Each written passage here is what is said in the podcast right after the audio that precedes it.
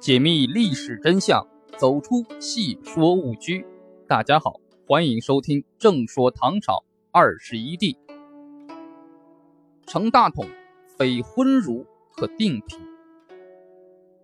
命运似乎注定要考验这位仁孝的新君。高宗继位当年的八月，就在他安葬太宗于昭陵的时候，河东地区发生强烈地震，晋州尤其严重。房屋倒塌，一次致死者五千人。这一年，天下诸州水旱相继，官府之地又遇蝗灾，而且晋州地震竟然持续了两年多。这的确给以新君继位的高宗李治出了大大的难题。更何况李治还是曾经以晋王的封爵升任储君而得天下。就当时的价值观念与政治理念，这自然会给刚刚当国的高宗带来极大的压力。他除了照前史存问，给付二年压死者四捐三匹，妥善安置善后以外，第二年五月，他还就此事在朝廷上公开与群臣交流，并表示自己应该承担的责任。朕初登大位。因政教不明，遂使晋州之地屡屡发生地震，这是由赏罚失重、正道乖方所致。卿等宜各尽封事，极言得失，以匡不逮。新君继位后的风采，在不经意当中显示出来。然而，对于高宗的当政，历史上颇有昏诺的评论。智持从欧阳修撰《新唐书》以来。就把他当作昏诺之主，这样评价他的理由，一是认为他的才智不如乃父太宗，二是因为他在当政期间把国家秉政交给武则天，也就是因为他的宠信使一个女人居中用事，把持国政。那么，高宗果真是一个昏诺之君吗？对高宗做出全面的评价，应该是史学家们。着力解决的问题，我们在这里只是谈一谈对这一现象的看法。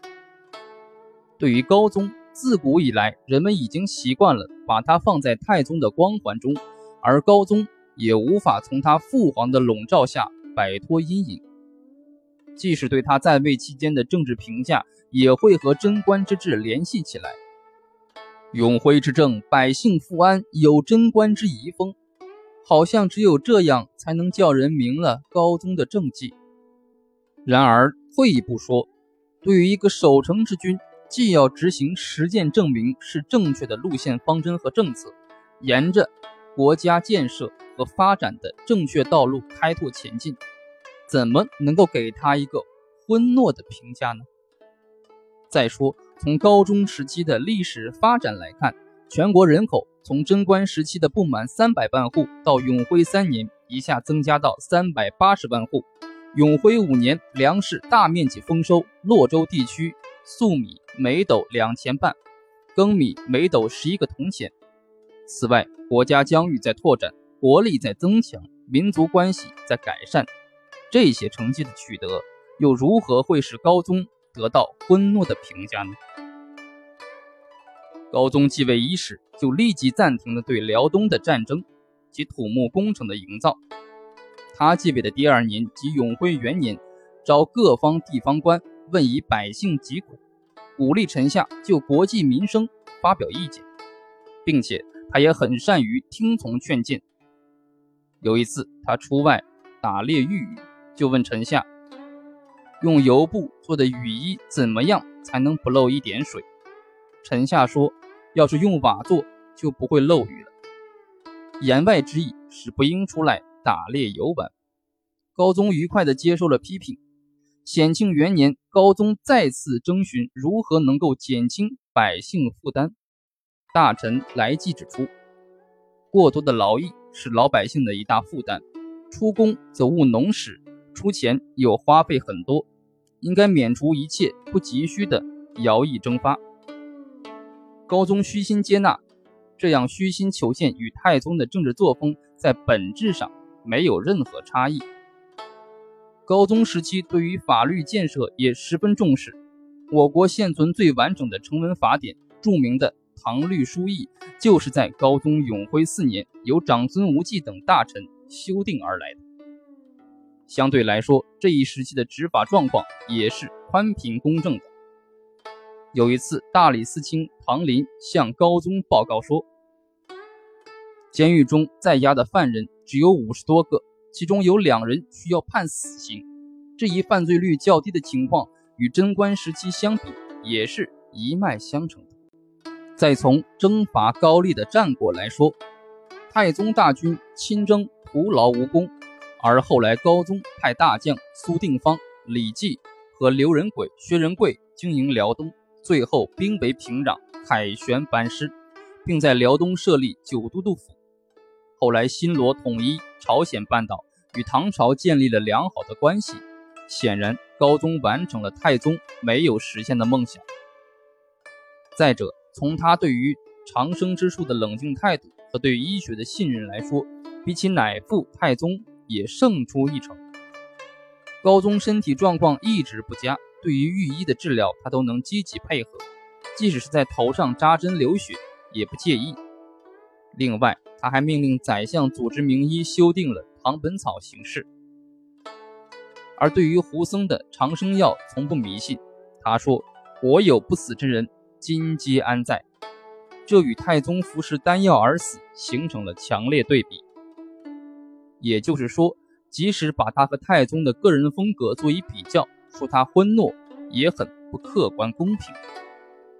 关于高宗北正武则天的问题，显然具有强烈的男性社会为中心的价值取向和男性政治为主导的评价色彩。此事牵涉很广，我们还会在武则天一节中谈到。这里我们只是想说，高宗把政事委托给武则天。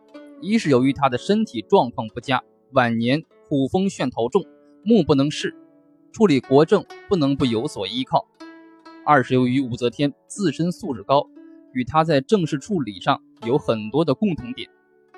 武则天处事皆称职，是她能够得到高宗信任并委政于她的主要原因。而武则天做了皇后，就是国之小君，可以母仪天下。也能够得到很多的政治便利。皇后参与国家政务，自然有其政治土壤。更何况唐朝世风开放，女性参政的障碍相对较弱。武则天参与朝政是出于高宗的意愿，所以与历史上评价武则天是专做微服并不相同。按照司马光《资治通鉴》的说法，自从麟德元年底。高宗处置宰相上官仪以后，每逢上朝，武则天都垂帘于后。无论政事大小，高宗都会与他商议，中外谓之二圣。从高宗上元元年起，皇帝称天皇，皇后称天后，这样一个帝后同尊并称二圣时代的开始，距高宗撒手人寰还约有十年。那么，这样的政治格局的确立。无疑是在高宗思维清晰之时。再者，高宗委托政事于武则天，虽然心甘情愿，但也不是完全放任。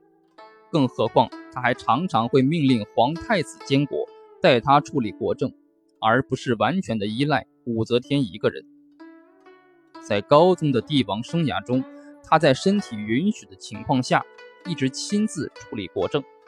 他不仅在永徽年间勤勉国事。每日上朝，而且即使到了弘道元年三月，即临死前的几个月，仍然关注朝廷宰相的任职状况，并罢免了欺凌旧家的宰相李义也。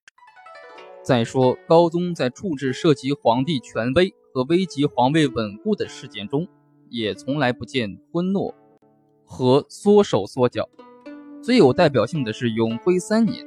他处理宗室近属的谋反案件，太宗的女儿高阳公主与驸马房遗爱，巴陵公主的驸马柴令武，高祖女儿丹阳皇后的驸马薛万彻，高祖六子金王元景等人对高宗继位心怀不满，牢骚满腹。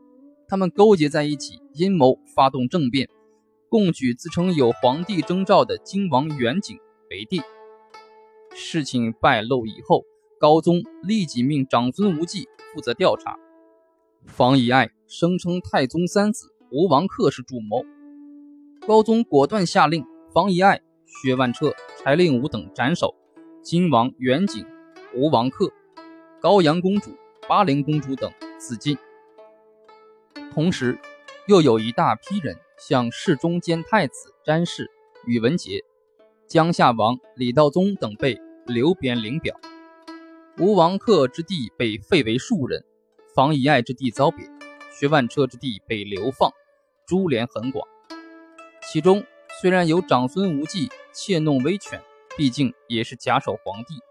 高宗这样处理事情的手段，如何会容忍武则天专做微服呢？这样的作风，如何能与昏诺挂钩？